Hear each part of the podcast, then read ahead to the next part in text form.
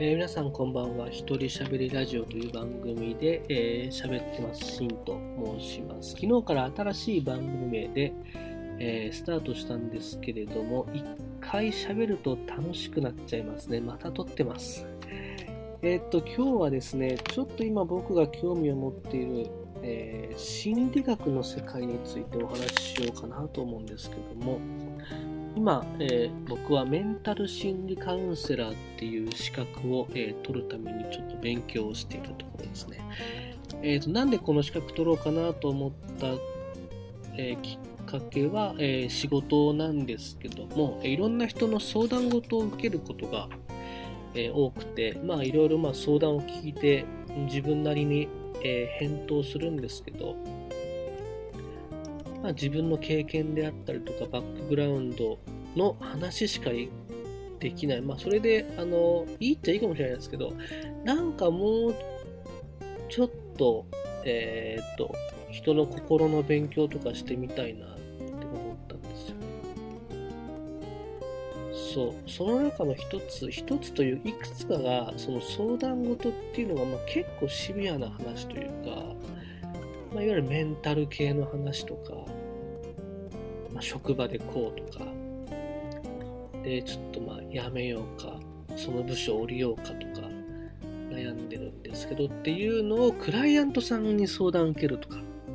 いや、お友達とか先輩とかじゃなくて、仕事先、むしろあの、僕使ってくれてる人に、いや、実はこういうこと考えてて、みたいな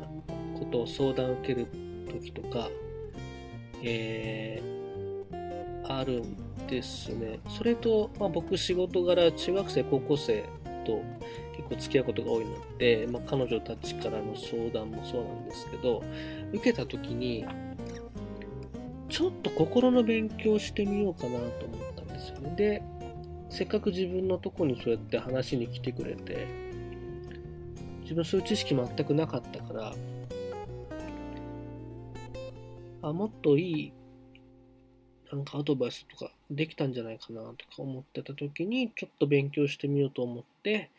えー、心理学の勉強を始めました。で、その中で自分も仕事する中ですごく生きたのが、あの、ストレスのセルフマネジメント法っていうんですけど、これがね、すごく面白かったで、あとはね、自己理解を深めるってところ。まずは自分自身のをしっかり理解するっていう。あの、心理学を勉強するための入り口として、えっ、ー、と、例えば、その、知識、心理学の知識が大事なのかとか、えっ、ー、と、カウンセリングする技術が大事なのかとか、何が大事だと思いますかってなった時に、まずこれっていうのが自分自身を理解することだそうです。まあ、要は自分って何者なんだろうっていうところですよね。改めて自分を理解するっていうこと。で、えっ、と、なんで自分のことを理解することが大切かっていうと、まあ、これはじゃあ、誰かの相談事を聞いてアドバイスする、えー、立場として考えたときに、自分がどんな人間かを自分が理解しておかないと相手に悪影響を与えてしまうことがあるっていうようなんですね。っていうのはまあみんな人間いろんな過去に経験して苦しみとかも抱えてるってことで、えっ、とまあその自分の人生経験の価値観とかこの常識っていう視点で相手を見ちゃうことで相手の状態を歪んで捉えてしまうことがあるらしいんですよね。ここら辺ちょっとまだ僕には難しいなって思うとこもあるんですけど、まあ、要はその、自分の価値観や常識だけで相手を見ない方がいいよってとこなのかな。だからまず自分がどんな人間で、えー、どういう性格なのかっていうのを理解するところから始めるのが大事ですよって、なるほどなっていう。これがね、すごく面白かった。自分のね、これ自己理解とかこれメモしてあるんだよな。えー、っと、自分のね、長所と短所が書いてある。えー、自分の長所、優しい、豆、面倒見が良い。えースピード感がある、前向き、熱い、頭の回転が速い、アイディアマン、記憶力が高い、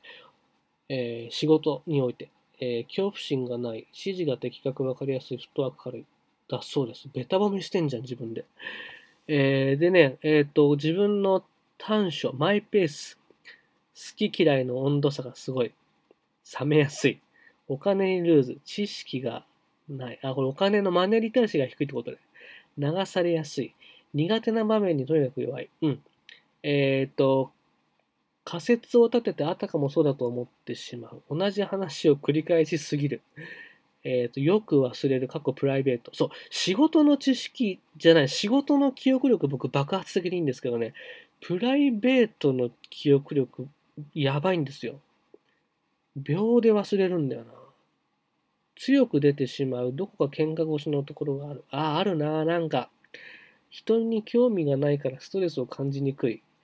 えー音楽や創作活動においておけるストレスはあ、まあそう、そうか、そうか。っていうとこだそうです、自分の自己理解。これも確かにね、いろいろ書いててなるほどなって思ったんですよね。うん、そう、この好き嫌いの温度差がすごいっていうのは、これ本当そうなんだよな。熱狂するときずっとやってるし、飽きたら何にもしなくなるって。苦手な場面に弱いのはね、これ、僕はもともとね、喫音、喫音っていうのは、あの、改まった場所で言葉に突っかかってしまう。えーこれ、今この言葉使っていいかわかんないけど、あの、えっ、と、どもりってやつですね。喫音症をも、まあ、今こうやって喋ってるんですけど、あのちあのちっちゃい頃とかね、学生の頃は、えっ、と、言葉に突っかえてしまうことがあって、それでね、人前で喋るのがダメだったんです。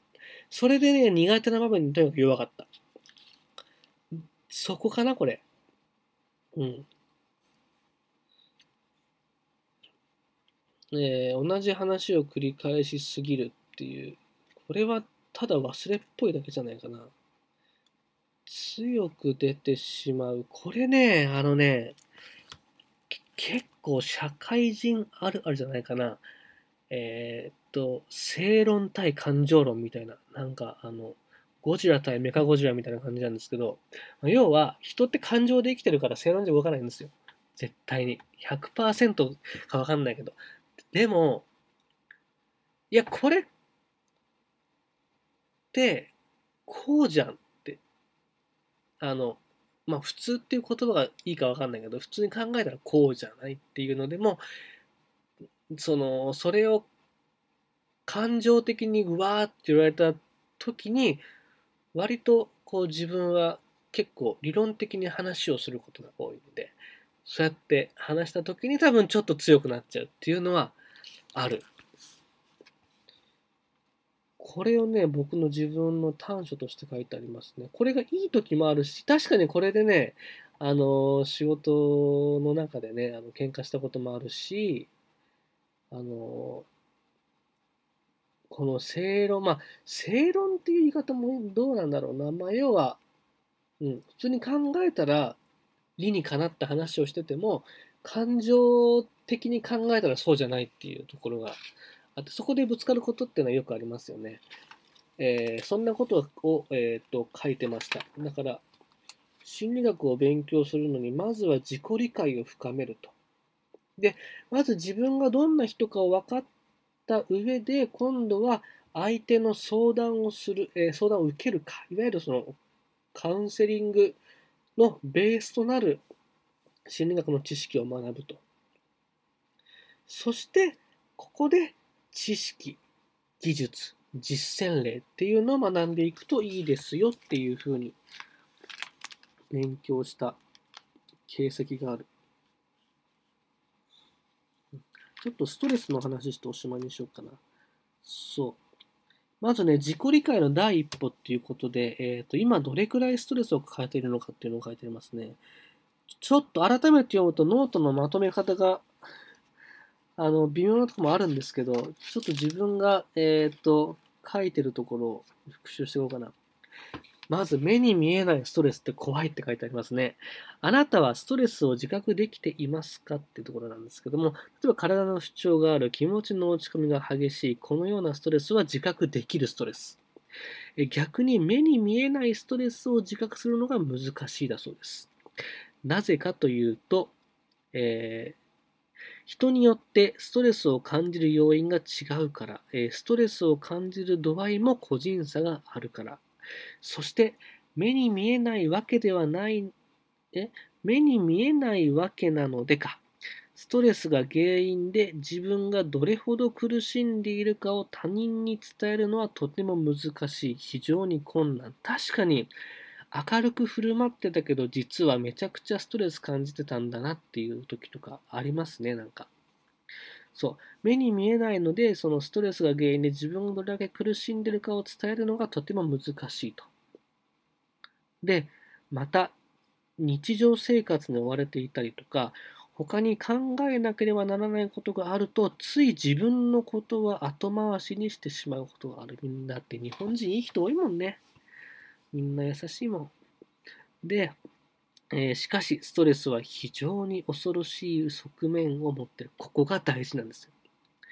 えー、少し気分が落ち込む、やる気が出なくなったといった軽い精神的な苦痛でとどまればまだいいということですね。だけど、えー、うつ状態など精神的な、えーと、病に発展してしまうこともある。えそれに加えて、いろんな体の症状ですね。えそうすると、精神的な症状だけでにはとどまらず、え、身体的な症状にもストレスっていうのは出てきてしまうって。だからその、まあ、ついその軽く見てしまいがちなストレスでも、え、放置しておくと非常に、えーと、大きな症状となってして、えー、私たちを苦しめてしまう可能性があるので、えまずはストレスチェックをやってみるといいというところですね。ストレスチェックっていうのは多分結構会社とかでもやる。うちもね、仕事でやったな、ストレスチェック。なんか丸つけやって。うん。